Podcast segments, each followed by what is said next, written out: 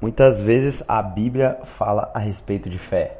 Jesus, em muitas vezes, ele fala é, que a fé da pessoa salvou, ele fala, é, a Bíblia fala que Jesus se admirou com a fé de tal pessoa. A Bíblia, ela é um livro de fé e ela fala sobre fé. Porém, muitas vezes a gente acaba não entendendo como usar a fé no nosso dia a dia e às vezes fica muito distinto, muito amplo essa questão de fé e e como usar e em que momento eu aplico a fé, eu tenho fé ou eu não tenho, enfim. Eu queria discutir hoje um pouco a respeito de algo muito interessante que a Bíblia fala sobre fé. Eu não sei se você já percebeu isso, é algo muito simples, mas eu acredito que isso pode te ajudar e pode talvez até mudar a sua vida. Vamos lá?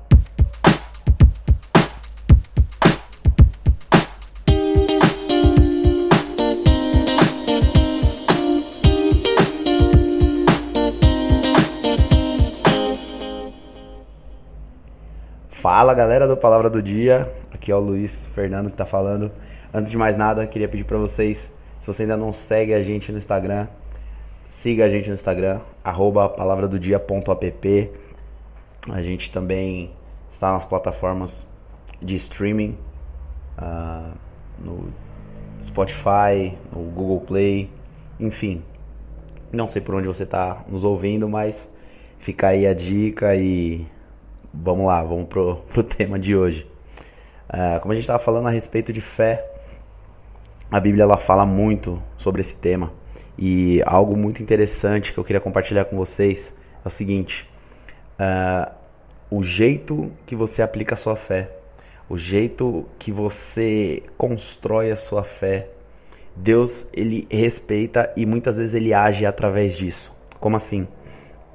Existe um caso na Bíblia em que uh, um paralítico, ele, ele era paralítico, ele estava na cama dele e os amigos dele olham e, e, e entendem que Jesus vai estar tá ali na cidade deles num determinado dia, ele, Jesus vai estar tá pregando no lugar e eles vão e pegam aquele amigo deles paralítico, sobem até o telhado com aquele amigo deles e descem aquele amigo deles paralítico no meio da reunião onde Jesus estava. E a Bíblia fala o quê? E Jesus vendo a fé deles foi e curou esse paralítico. Então, é, esse é o primeiro exemplo que eu queria citar. E o segundo exemplo é o da mulher do fluxo de sangue, que a Bíblia diz que é, essa mulher ela estava ali já há, há, muito tempo com, com esse problema de fluxo de sangue e ela diz em seu coração, ela diz para ela mesma: se eu apenas tocar nas vestes de, dele, de Jesus no caso, eu serei curada. E a Bíblia fala que ela vai, toca nas vestes de Jesus e é curada. O terceiro caso que eu queria citar para vocês é o caso do centurião, que a Bíblia diz que ele está lá com, uh, com, com uma pessoa doente e ele vai até Jesus e ele fala para Jesus desse, desse caso. E quando Jesus se prontifica a ir até a casa dele, ele diz: Não, senhor, eu também sou um homem de autoridade. Quando eu mando uma, uma palavra para um servo, ele vai e cumpre. E eu sei que você também é um homem de autoridade. Se você mandar somente uma palavra, eu sei que esse servo será curado. E Jesus vai, a Bíblia fala que Jesus se admira com a fé dele. E Jesus libera essa palavra e o cara é curado. O que, que a gente consegue perceber de, de, de igualdade nesses três casos? O que a gente, quais são as, as semelhanças que a gente consegue entender nesses casos? É que Jesus, não, primeiro, não existe uma fórmula de fé. Não existe uma fórmula para fé.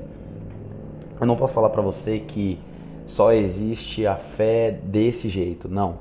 A fé ela pode existir de diversas formas e desde que essa forma ela seja genuína, seja verdadeira e ela tenha a intenção de, de, de tocar em Jesus, ela tenha a intenção de, de passar por Jesus, essa fé ela é validada nos três exemplos que eu dei, a Bíblia fala que, que essas pessoas elas foram curadas.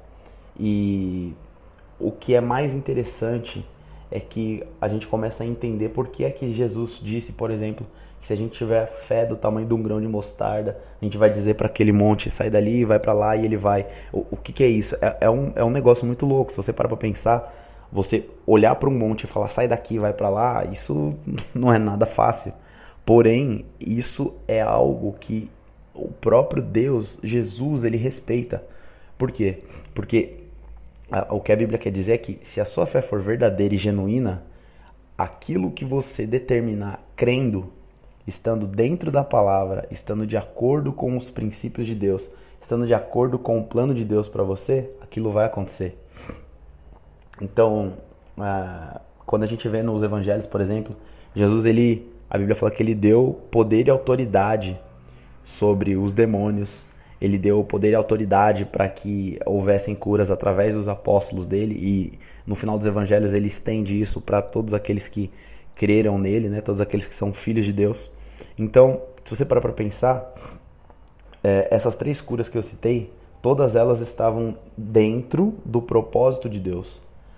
Ah, na maioria das vezes, quando, quando a Bíblia fala de que paralíticos, é, surdos, mudos, pessoas doentes, endemoniadas foram levadas Jesus, até Jesus, a Bíblia fala que essas pessoas foram curadas. E a Bíblia costuma dizer assim: e todos foram curados.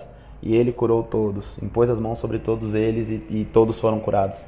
A não ser onde? Em, algum, em, em, em, lugares onde Jesus chegava e a fé das pessoas ela, ela era pouca, é, a Bíblia fala, e ali não pôde realizar muitos milagres pela fé deles.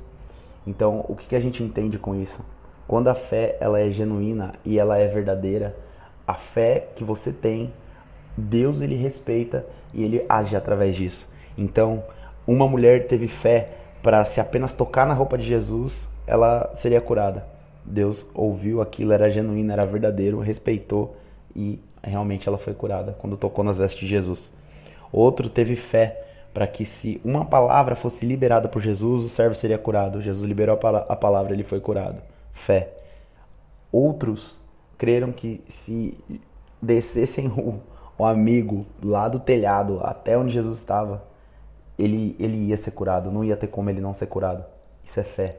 Jesus olhou e disse, ficou admirado com a fé deles e curou aquele cara.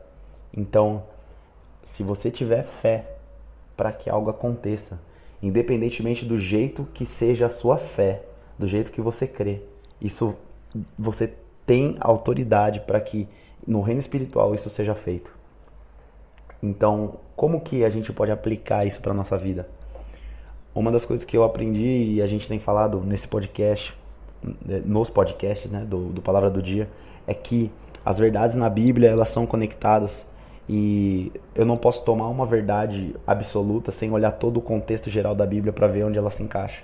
Então, como a gente disse, é, por exemplo, eu eu sou casado, eu ou melhor, eu vamos supor que eu seja solteiro e eu estou olhando para uma mulher que é casada. Eu não posso orar e falar, Deus, eu tenho fé de que aquela mulher vai se separar e vai se casar comigo. Não. Por quê? Porque isso é contra o que a Bíblia diz.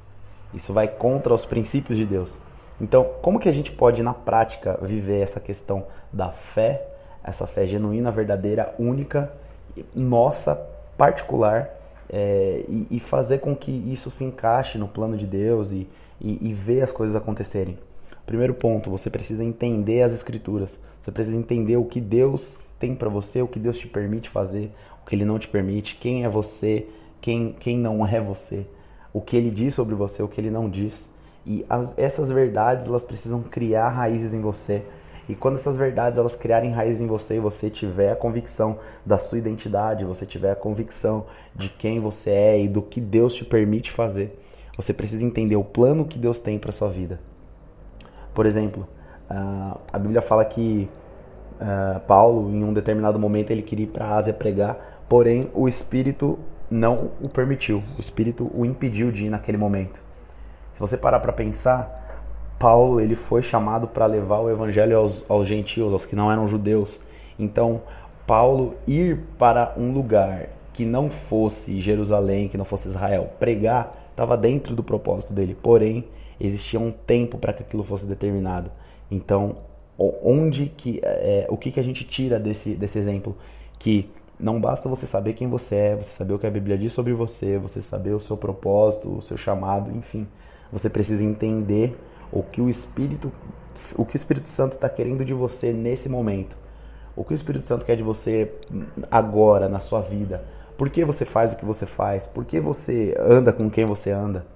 Você precisa ter esse discernimento. E tudo acaba voltando para onde? Para o relacionamento com Deus, o relacionamento com o Espírito Santo. Quando você tem esse relacionamento íntimo, você entende o que ele quer de você, você entende para onde ele quer que você vá e, ele, você entende o que ele quer que você faça. E quando você entende essas coisas, você tem total liberdade e habilidade para aplicar a sua fé e o que você ligar na terra vai ter que ser ligado no céu e vai acontecer. Então, um exemplo, se você tem um chamado, por exemplo, vamos falar de um clichê aqui, para largar tudo e ir para a África, ser um missionário na África. E você entendeu que esse é o tempo de você ir fazer essa missão na África, você ir para lá, para a África e evangelizar e você entendeu que o jeito que Deus quer que você vá é talvez sendo um médico lá, sei lá, um exemplo. Se você já tem essa, esse aval de Deus para ir fazer o jeito de fazer, quando você chegar lá, qualquer coisa que se levantar contra você, contra esse propósito, contra todo esse plano que Deus já te mostrou e te permitiu cumprir e viver, você pode aplicar a sua fé e repreender aplicar sua fé e ir contra, aplicar sua fé e clamar por recursos. Por quê? Porque você está debaixo da vontade de Deus. E é assim que a gente aplica a nossa fé e a gente consegue ter resultados. Certo? É isso aí, galera. Tamo junto. em breve a gente tem mais podcasts aí. Fiquem ligados. Valeu!